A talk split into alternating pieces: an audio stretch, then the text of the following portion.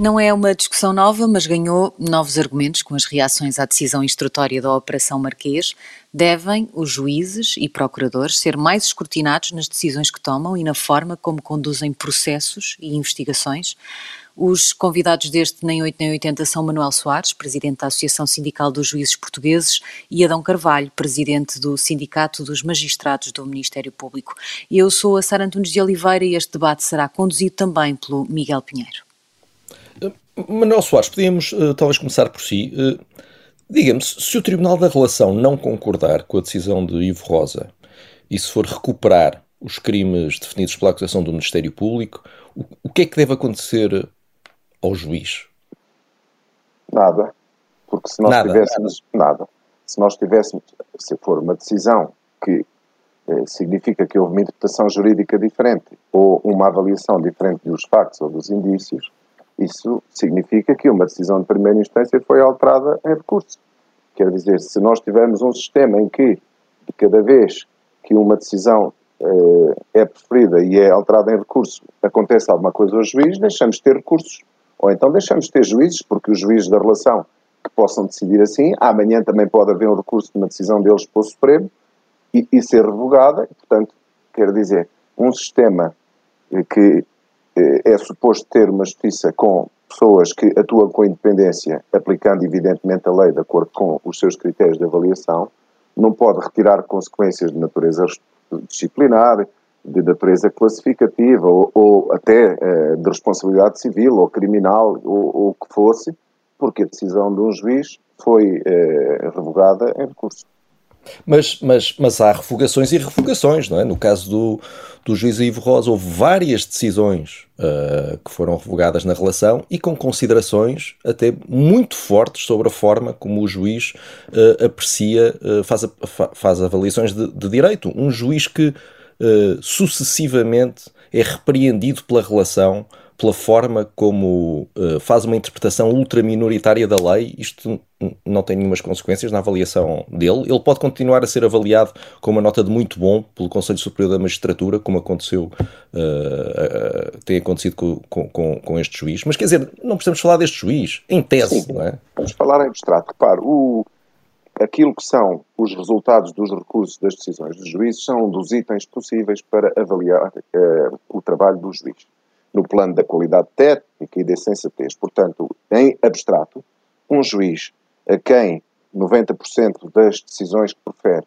são uh, revogadas em recurso, é um juiz em abstrato tecnicamente menos competente do que um juiz a quem 90% das decisões são confirmadas. No caso desse juiz que, do juiz Ivo Rosa, eu tenho acompanhado as notícias sobre os 10, 15, 12 casos em que as suas decisões noutros processos foram revogadas uh, em recurso. Mas admito e estou absolutamente convencido que se fosse ver as decisões de uma ponta à outra, provavelmente tem outras tantas ou mais ainda que foram confirmadas em recurso. Podem não ter tido o mesmo grau de atenção, podem não ter o mesmo interesse público e, não, e terem escapado a essa observação. Eh, não tem tanto a ver com a quantidade. Uma dessas certo. decisões dos últimos anos aponta erros crassos na avaliação da, da, prova e, portanto, não estamos aqui a falar de um juiz interpretou determinada lei de uma maneira ou determinada regra de outra. Estamos a falar de juízes da relação que apontam erros crassos a um magistrado que depois é avaliado como muito bom. Isto não, não cria aqui uma perplexidade?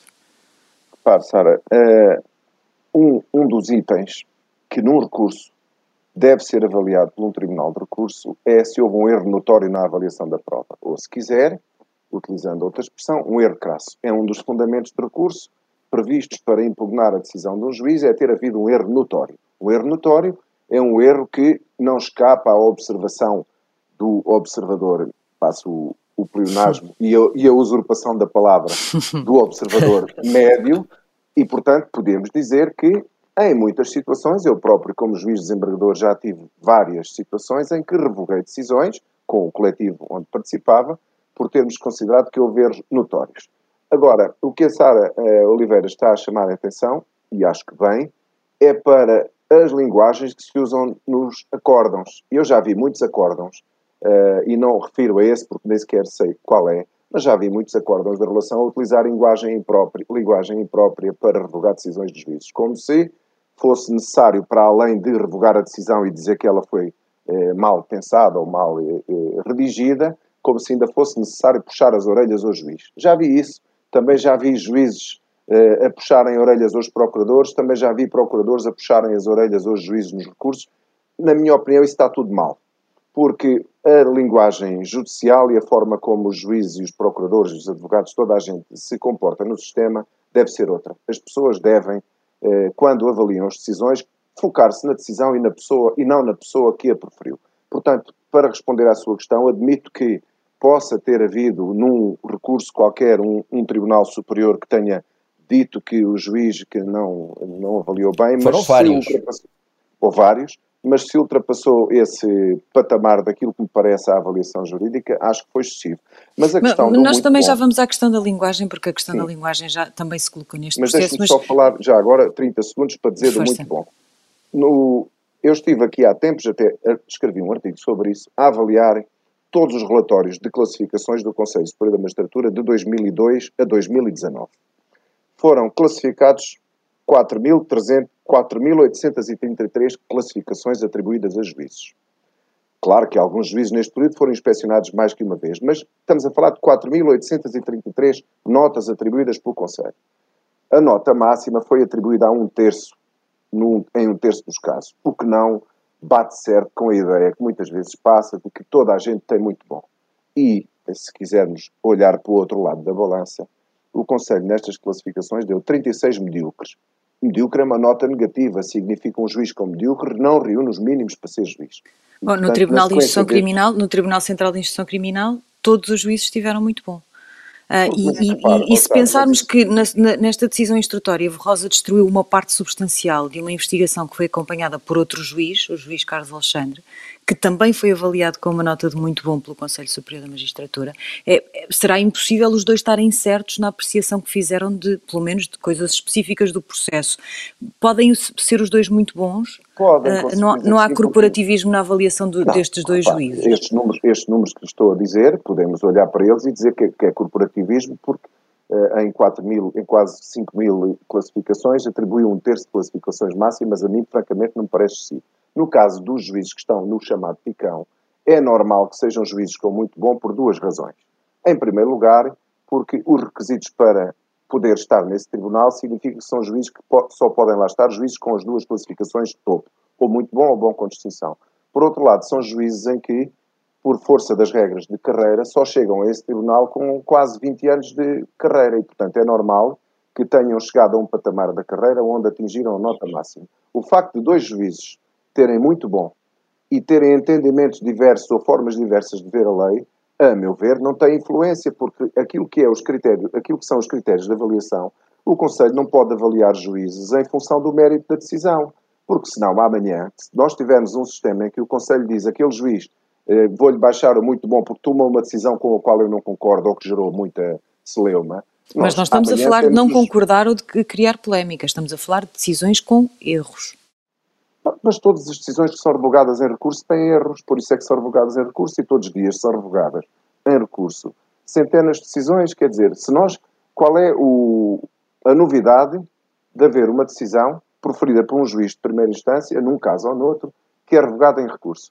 Qual é a novidade de um procurador fazer uma acusação e que chega à instrução e o juiz não uh, a aceita totalmente e depois em recurso essa decisão é confirmada ou, é não, ou não é confirmada?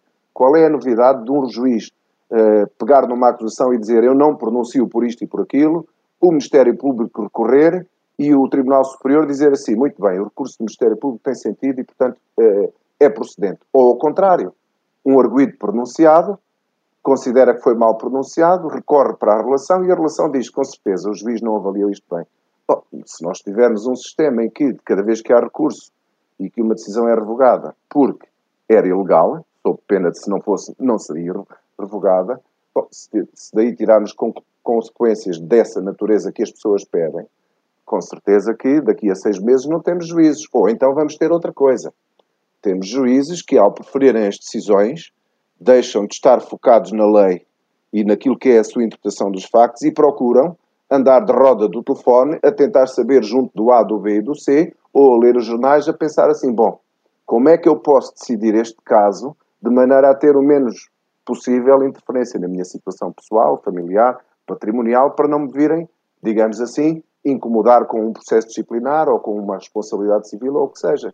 Quer dizer, Muito o bem. sistema, mas repare, isto, isto que eu estou a dizer é válido para os países todos, não é só para Portugal. Certo, diga, diga. certo. E Adão Carvalho, e se for ao contrário, se o Tribunal da Relação der razão a Ivo Rosa, uh, e se tivermos esta situação em que os procuradores que passaram quatro anos a investigar um ex-primeiro-ministro uh, viram depois uma parte substancial desse trabalho cair, se isto acontecer, esses procuradores não devem ser punidos de alguma forma na sua carreira?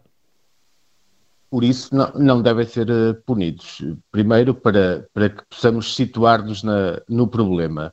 O Ministério Público é uma magistratura exatamente com um estatuto uh, paralelo aos dos magistratura judicial e que dirige uma fase processual que é o inquérito. E assim, no fim do inquérito, o Ministério Público, depois de recolher as provas, e enquanto magistratura cuja, uh, cuja função eh, se rege unicamente por critérios de legalidade e objetividade estrita, isto é, o Ministério Público não faz a investigação a pensar apenas em uh, acusar alguém, mas sim em recolher todas as provas com vista a determinar se há um crime e quem é o responsável. Sendo que no fim do inquérito, se, se considerar que a prova não é uh, suficiente, deve arquivar o inquérito Uh, e, portanto, e, e, não pode esconder ao longo do inquérito qualquer prova. Tudo aquilo que o Ministério Público faz está vertido no inquérito. E, fim do inquérito, o que o Ministério Público tem que fazer, enquanto magistratura uh, e enquanto uh, entidade que dirige o inquérito, é se concluir que, em face daquela prova, a probabilidade de condenação dos arguídos por aqueles factos é maior do que a possibilidade de absolvição, deve deduzir a acusação. E deve Sim, mas, mas, mas repare, mas, mas, sobre isso não há dúvida. Aqui o ponto é: vamos imaginar que o Tribunal da Relação dá razão ao juiz de instrução e diz isto de facto, estes crimes de corrupção prescreveram. Isto, e já tinha tudo prescrito já, antes já, da acusação. vamos imaginar. Já, okay, se, houver um erro chegar. básico como estes, não é? No fundo, o que estamos é aqui a tentar perceber é de que forma é que os procuradores são escrutinados. Um, um, procurador que cometa um erro básico destes tem alguma consequência na sua carreira ou segue tudo em frente como se nada fosse? A, a, sua opinião é que é um erro básico. A prescrição não, não. está longe de ser, de ser uma não, questão o que, básica. O que eu estou a dizer é caso se chegue a essa conclusão, é? caso o Tribunal Esse, da Relação. É, é assim, eu não vou falar sobre o caso concreto, claro, mas é assim, certo. Os elementos que são conhecidos é uma questão de interpretação sobre, eh, designadamente, quer uma sucessão de leis penais no tempo, quer uma questão de início de contagem do prazo de prescrição, que é uma questão jurídica complexa, que tem posições diferentes quer na doutrina, quer mesmo na jurisprudência, e que, portanto, o, o que importa é que o Ministério Público, fim do inquérito, e sustentando-se em eh, a sua convicção com base em doutrina e jurisprudência válida, decidiu que os factos não estavam prescritos e, portanto, o acusou. Se um juiz de instrução, também no, completamente independente e no exercício das suas funções, entende que, que da sua avaliação e sustentando-se na doutrina e jurisprudência que achou uh, que mais o convenceu, decidiu que de facto se verificam os pressupostos e que os factos estão prescritos, há uma outra decisão, é o sistema normal a funcionar. Caberá agora ao Tribunal Superior, que conhece também seguramente a jurisprudência e a doutrina em ambos os sentidos, tomar uma posição independente e uh, avaliar qual, ou, ou, qual a posição que no seu entendimento, será a mais correta. Isto não quer dizer nem que o Ministério Público violou qualquer regra, cometeu qualquer erro grosseiro, nem que o juiz de instrução cometeu um erro grosseiro. E, e em relação ao tempo que levou a investigação, o inquérito da Operação Marquês durou quatro anos, o do Universo Espírito Santo durou seis anos e o do caso Monte Branco já vai em mais de nove. Uh, isto é aceitável? Também o tempo que as investigações demoram não devia, ter, não devia ser tido em conta no escrutínio que é feito o trabalho dos procuradores? É assim, o Código de Processo Penal tem prazos de inquérito, mas são prazos para as situações normais. Nós, e mesmo para essas situações normais, os prazos também eh, não são assim tão dilatados que às vezes estejam compatíveis com os meios e, e com a, a, as necessidades que, que se tem numa investigação. Agora, um processos desta natureza, com este grau de complexidade, a necessidade de obter elementos de prova que estão muitas vezes em países terceiros à União Europeia e alguns países, estamos a falar de ilhas do Pacífico e outro tipo de paraísos, quer bancários, quer fiscais. Nós estamos sempre onde... a ouvir esses argumentos, sobretudo da cooperação internacional. Isso significa que mais vale desistirmos porque os processos vão continuar a ter estes tempos e as investigações a crime económico vão continuar a durar é. É assim, este tipo de investigações em Portugal, em qualquer outro país do mundo, eh, eh, demorariam eh, tanto ou mais tempo. E nós temos alguns exemplos que achamos que não durou, porque em países, por exemplo, os Estados Unidos, existe uma fase policial que se pode arrastar por 10 anos, que depois a público não é conhecida. E, de facto, quando chega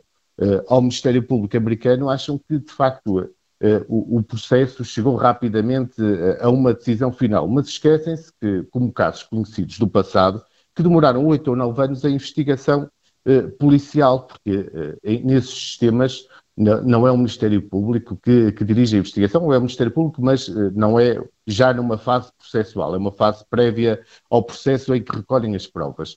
No nosso sistema, tudo está no processo e eu, honestamente, entendo que quatro anos para uma investigação desta natureza, com a complexidade que tem, não é, na minha perspectiva, um tempo excessivo.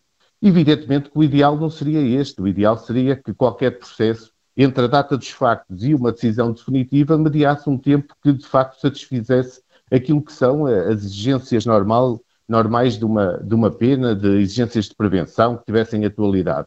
Mas a verdade é que neste tipo de processos, mesmo que se opte por, eh, por alguma separação, até pelas pessoas que estão envolvidas, os recursos de, de defesa que são usados, é perfeitamente compreensível que não tenham a duração todos nós uh, gostaríamos e desejaríamos. Não quer dizer que não tínhamos todos que trabalhar no sentido de encontrar melhores soluções para que este tipo de processos, de facto, tenham uh, um prazo de duração menos extensivo. Mas depois temos que pensar no resto dos processos todos, que são os normais e que onde isso não se verifica, onde os tempos de duração não são estes destes processos em especial. Certo. Uh, Manuel Soares, e no, e no caso dos, do, dos juízes, uh, faz sentido a instrução do, de um caso como a Operação Marquês demorar dois anos e ter uma decisão com quase 7 mil páginas? Uh, no fundo, esse, transforma esta fase do processo numa espécie de pré-julgamento. Isto faz sentido estarmos dois anos à espera desta decisão? Vou, vou já a esse ponto, mas deixe-me só fechar aqui a porta do assunto anterior, que havia aqui uma, duas notas telegráficas que queria deixar. Primeiro, uh, os juízes e os procuradores, porque nesse aspecto a lei é absolutamente igual, podem ser responsabilizados civilmente, ou seja, terem de pagar indenizações, ou disciplinarmente, na, se houver erros uh, grosseiros, com negligência De forma pessoal. Grosseira. De forma pessoal. Portanto, isso pode acontecer. Não, eu quero que os ouvintes não fiquem com a ideia de que o sistema uh, é completamente blindado e que os juízes podem fazer o que lhes apetecer e não terem uh, consequências. Podem ter que pagar uma indenização, se houver negligência grosseira no, no, exercício da função e até podem ser disciplinarmente punidos. Deixe-me só dizer já agora também, em 17 anos, no mesmo levantamento que fiz, o nosso sistema, que é corporativo e laxista, puniu 1.357 juízes. Quatro, aliás, teve 1.357 processos, puniu 435 juízes, expulsou 33 juízes da carreira, suspendeu sem vencimento 60 juízes, aplicou 201 multas quase todas superiores a mil, dois, três mil euros, transferiu 14 juízes e aplicou 129 penas de advertência, ou seja, puniu 25 juízes por ano. Portanto, o que é que eu quero dizer?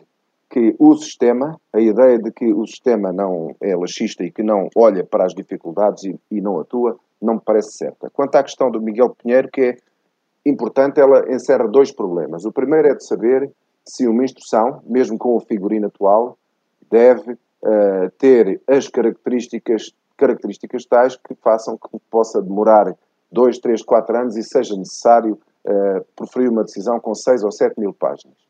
Um sistema uh, ideal, isso não deveria acontecer. Porque nós temos, de facto, em Portugal, isso vale para as instruções, vale para todas as decisões, temos uma cultura que nos empurra e os recursos também empurram para aí, a atividade processual empurra toda para aí, para sermos muito prolixos na forma como uh, tomamos as decisões. Agora, neste caso em concreto, como disse o Adão Carvalho, isto é muito fácil para nós estarmos aqui, cada um de nós sentado na sua casa, à frente do computador, a falar uns com os outros, a avaliar como é que se podia fazer mais rápido uma coisa daquela dimensão. eu não consigo dizer que era possível fazer mais rápido ou mais lento. Há uma coisa que razoavelmente posso dizer se utilizar o senso comum. Tenho a certeza que nem aquele juiz, nem as dezenas, penso que terão sido dezenas, de procuradores que trabalharam neste processo, não estiveram sentados numa esplanada a beber imperial e a fumar charuto, a olhar para o processo e a dizer assim: Olha que giro, agora vais esperar aqui um ano ou dois só por birra. Tenho a certeza que as pessoas, então, num processo desta natureza, estava a ser visto à lupa, desenvolveram o máximo esforço para o terminarem o mais rápido possível. Mas às vezes, como disse o Adão Carvalho, a vida não é como nós queríamos, é como é, e há processos que atingem uma dimensão tal que se torna quase ingerível fazer rápido. A outra questão importante é saber se faz sentido para o nosso sistema termos uma, uh, uma fase de instrução em que o juiz de instrução cada vez mais se transforma numa espécie de pré-julgador e vai uhum. fazer a filtragem da, da, da, acusação do Ministério Público. Eu acho que não. Porquê? O Ministério Público é uma magistratura com autonomia, com dever de objetividade e que oferece, no sistema que temos, plenas garantias de não fazer acusações temerárias, nem acusações maliciosas, nem acusações por razões desviadas. O nosso sistema tem essa garantia. E nessas circunstâncias, não sei se faz muito sentido que depois seja necessário sujeitar a apreciação objetiva dos indícios a um juiz.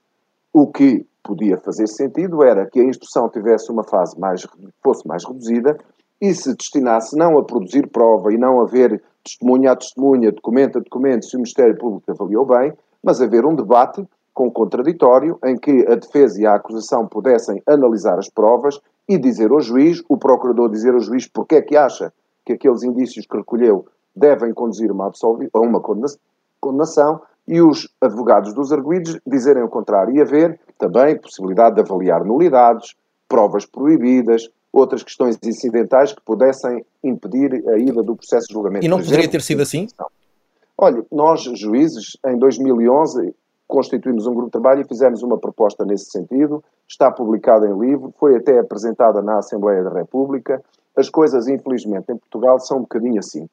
As propostas, as ideias são lançadas, ninguém lhes liga nenhuma e depois, de repente, toda a gente vê a floresta a arder e vai tudo com os, as autobombas e os camóveis tentar apagar o fogo a correr. Eu não estou a dizer que devia ser assim. Eu estou a dizer é que esta matéria merece ser discutida. Não podemos ter tabus e dizer que o nosso sistema em 2020, 2030, 2040 tem que ser igual ao que era em 1980. Não é preciso que seja assim. Podemos discutir. E nós, juízes, achamos que essa discussão é legítima e faz sentido. Mas agora também quero dizer uma coisa: os advogados não vão gostar do que eu vou dizer. Há muita advocacia que vem para a televisão queixar-se que as instruções demoram dois, três anos, mas por eles demoravam 30 ou 40. Porque muitas vezes utilizam os mecanismos que têm para introduzir areia na engrenagem para ver se os carretos não rolam com a velocidade que devia rolar e que nós, muitas vezes, chegamos ao fim de certos processos que demoraram 10, 20 anos, vamos contar os recursos, contar os recursos que não tiveram procedência, contar as arguições de nulidades, contar as inconstitucionalidades e nós chegamos ao fim e vemos assim, espera, então mas esta pessoa recorreu 20 vezes para o tribunal, nunca teve razão, nós temos aqui um elemento objetivo para dizer houve aqui um uso excessivo dos mecanismos que a lei concedeu. Portanto, isto, esta discussão deve fazer-se, mas não é uma discussão unânime, porque muito não, provavelmente haverá quem ache que o sistema ainda tem, eh, ainda anda rápido demais. Num comunicado a propósito desta decisão uh, da Operação Marquesa, a Associação Sindical dos Juízes disse que os casos judiciais não são guerras entre sujeitos processuais. Mas uh, na sexta-feira passada vimos um juiz criticar de forma dura uma acusação do Ministério Público no próprio, na própria decisão instrutória e, e a deixar cair quase tudo. Se isto não é uma guerra, é o quê? Olha, o nosso princípio é válido para todos os casos e para todas as pessoas que intervêm nos processos. Para os juízes, em primeiro lugar, que são quem tem maior responsabilidade, para os procuradores, que têm uh, um estatuto de tal maneira especial que também os torna muito responsáveis pelos que fazem, e, e, e para os advogados. E nós vemos, com demasiada frequência, na minha opinião, fora deste processo sobre o qual não me vou pronunciar, excessivas vezes em que, nos recursos, os procuradores ou os advogados não se limitam a questionar a decisão do juiz e entram em apreciações que são desnecessárias para o objeto da pretensão que querem defender. E também vemos muitas vezes demasiadas vezes, digo eu, juízes que, em vez de analisarem o caso de uma forma mais objetiva e aplicarem a lei, procuram uh, utilizar esse caso para fazer passar mensagens sobre a pessoa A ou a pessoa B. Isso pode acontecer em recurso, pode acontecer em primeira instância. Nós, o princípio é igual para todos e para os processos todos. Nós não concordamos com isso e o compromisso ético dos juízes é, de uma forma clara, indica este princípio. A decisão judicial é para apreciar um caso, não é para remoques, nem para recados, nem para críticas pessoais, nem para puxões de orelhas. E isso, este documento foi aprovado em 2008, não tem nada a ver com o processo de que estamos aqui a falar. Sobre se, porque eu não gosto de fugir às perguntas, prefiro dizer que não posso responder a elas, que é o caso. Sobre se o juiz Ivo Rosa se excedeu ou não se excedeu uh, naquilo que foi a, a, forma como redigiu a decisão, não me vou pronunciar.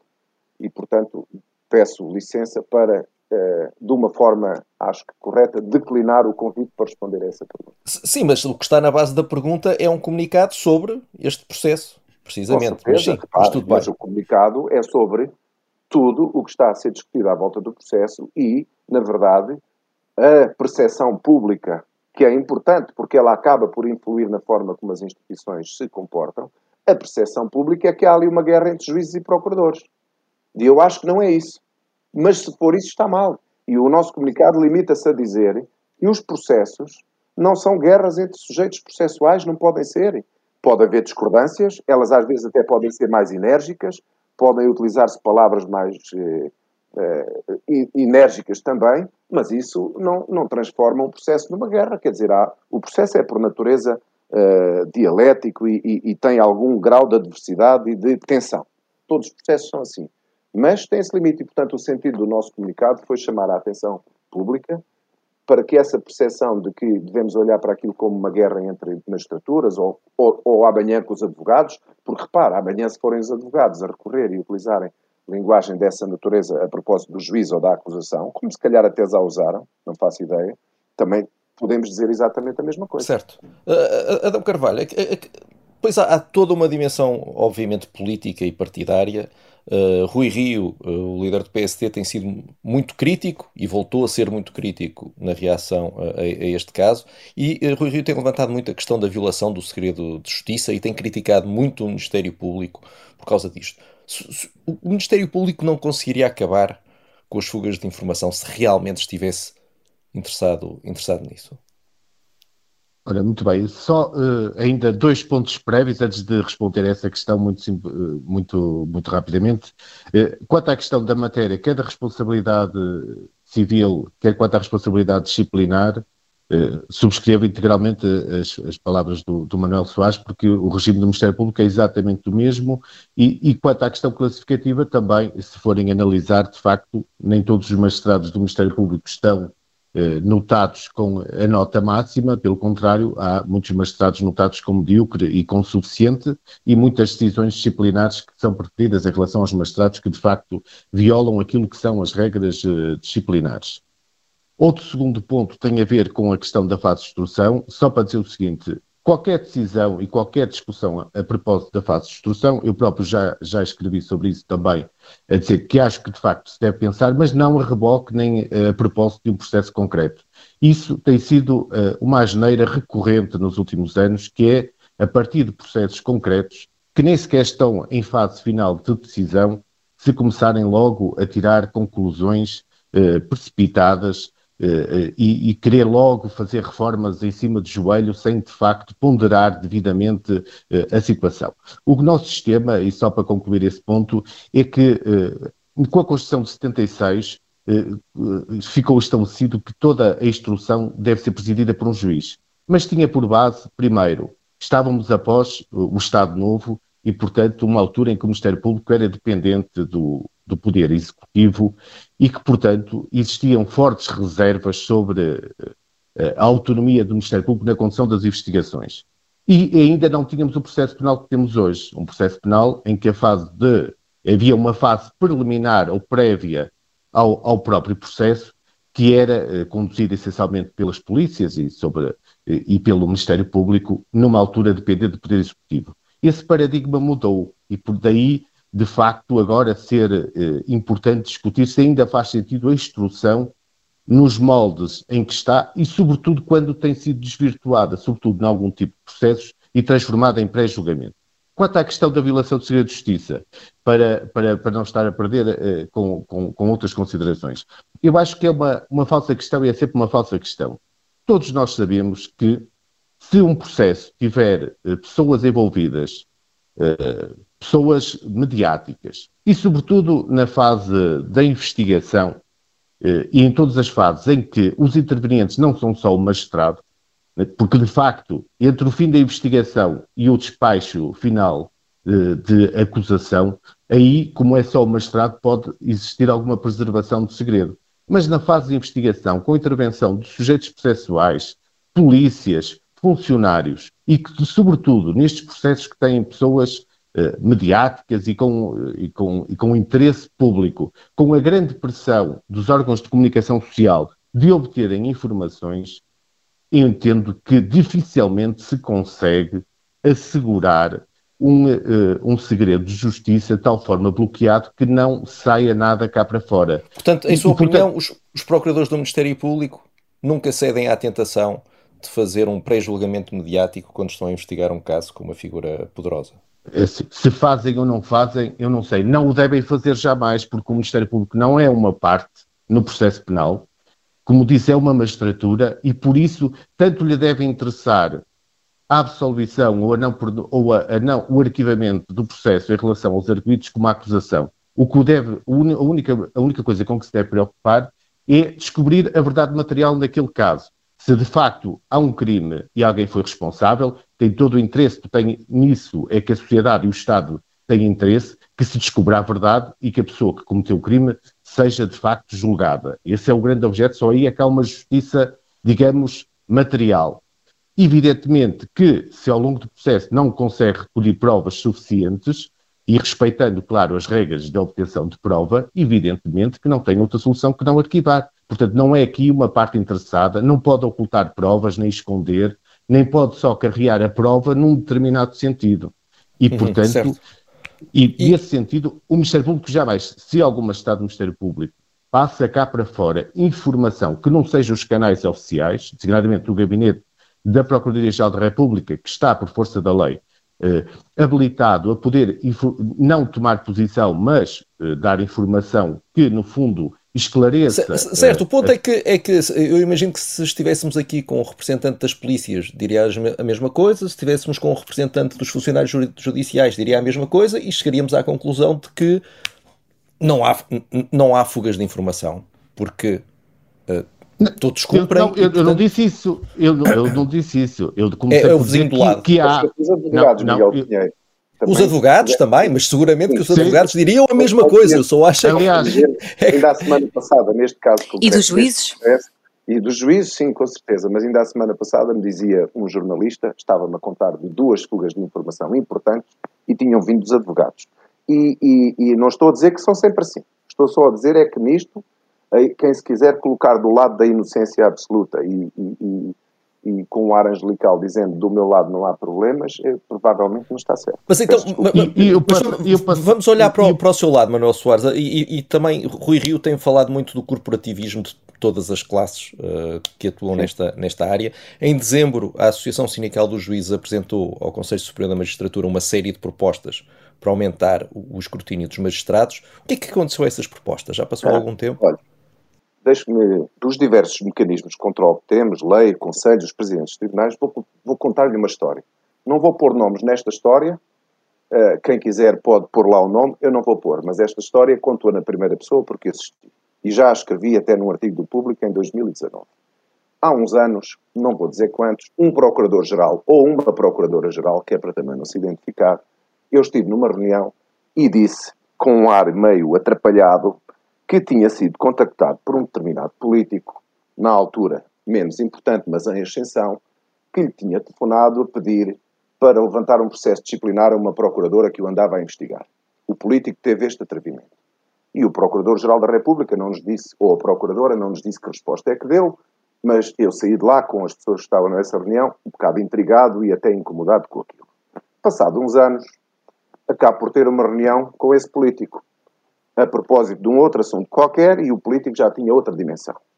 E, no meio da reunião, assim também do nada, esse político, sob o embaraço do seu staff, que estava lá ao lado e vi bem a cara de embaraçados, começou a contar que andava a ser incomodado por uma procuradora com investigações descabidas e que pegou no telefone e ligou ao ou à PGR para punir a procuradora e que a procuradora não fez nada, não, que, que, não, que o procurador ou a procuradora não fez nada, continua a ser investigado e dava este exemplo como um sintoma da roda livre da justiça que era preciso controlar. Ora, se nós estamos a falar deste tipo de controle, não pode ser. Acho eu que toda a gente percebe que uma pessoa que está na política não pode pedir ao procurador ou à procuradora... Não, não, eu estava a perguntar pelas propostas que foram feitas pela própria associação. um bom exemplo o que é que lhes aconteceu. Como, de como pode haver maior controle político sobre a atividade dos conselhos e os políticos demitem-se. O Conselho Superior da Magistratura, onde estas propostas foram apresentadas, tem uma maioria de representantes do Presidente da República e do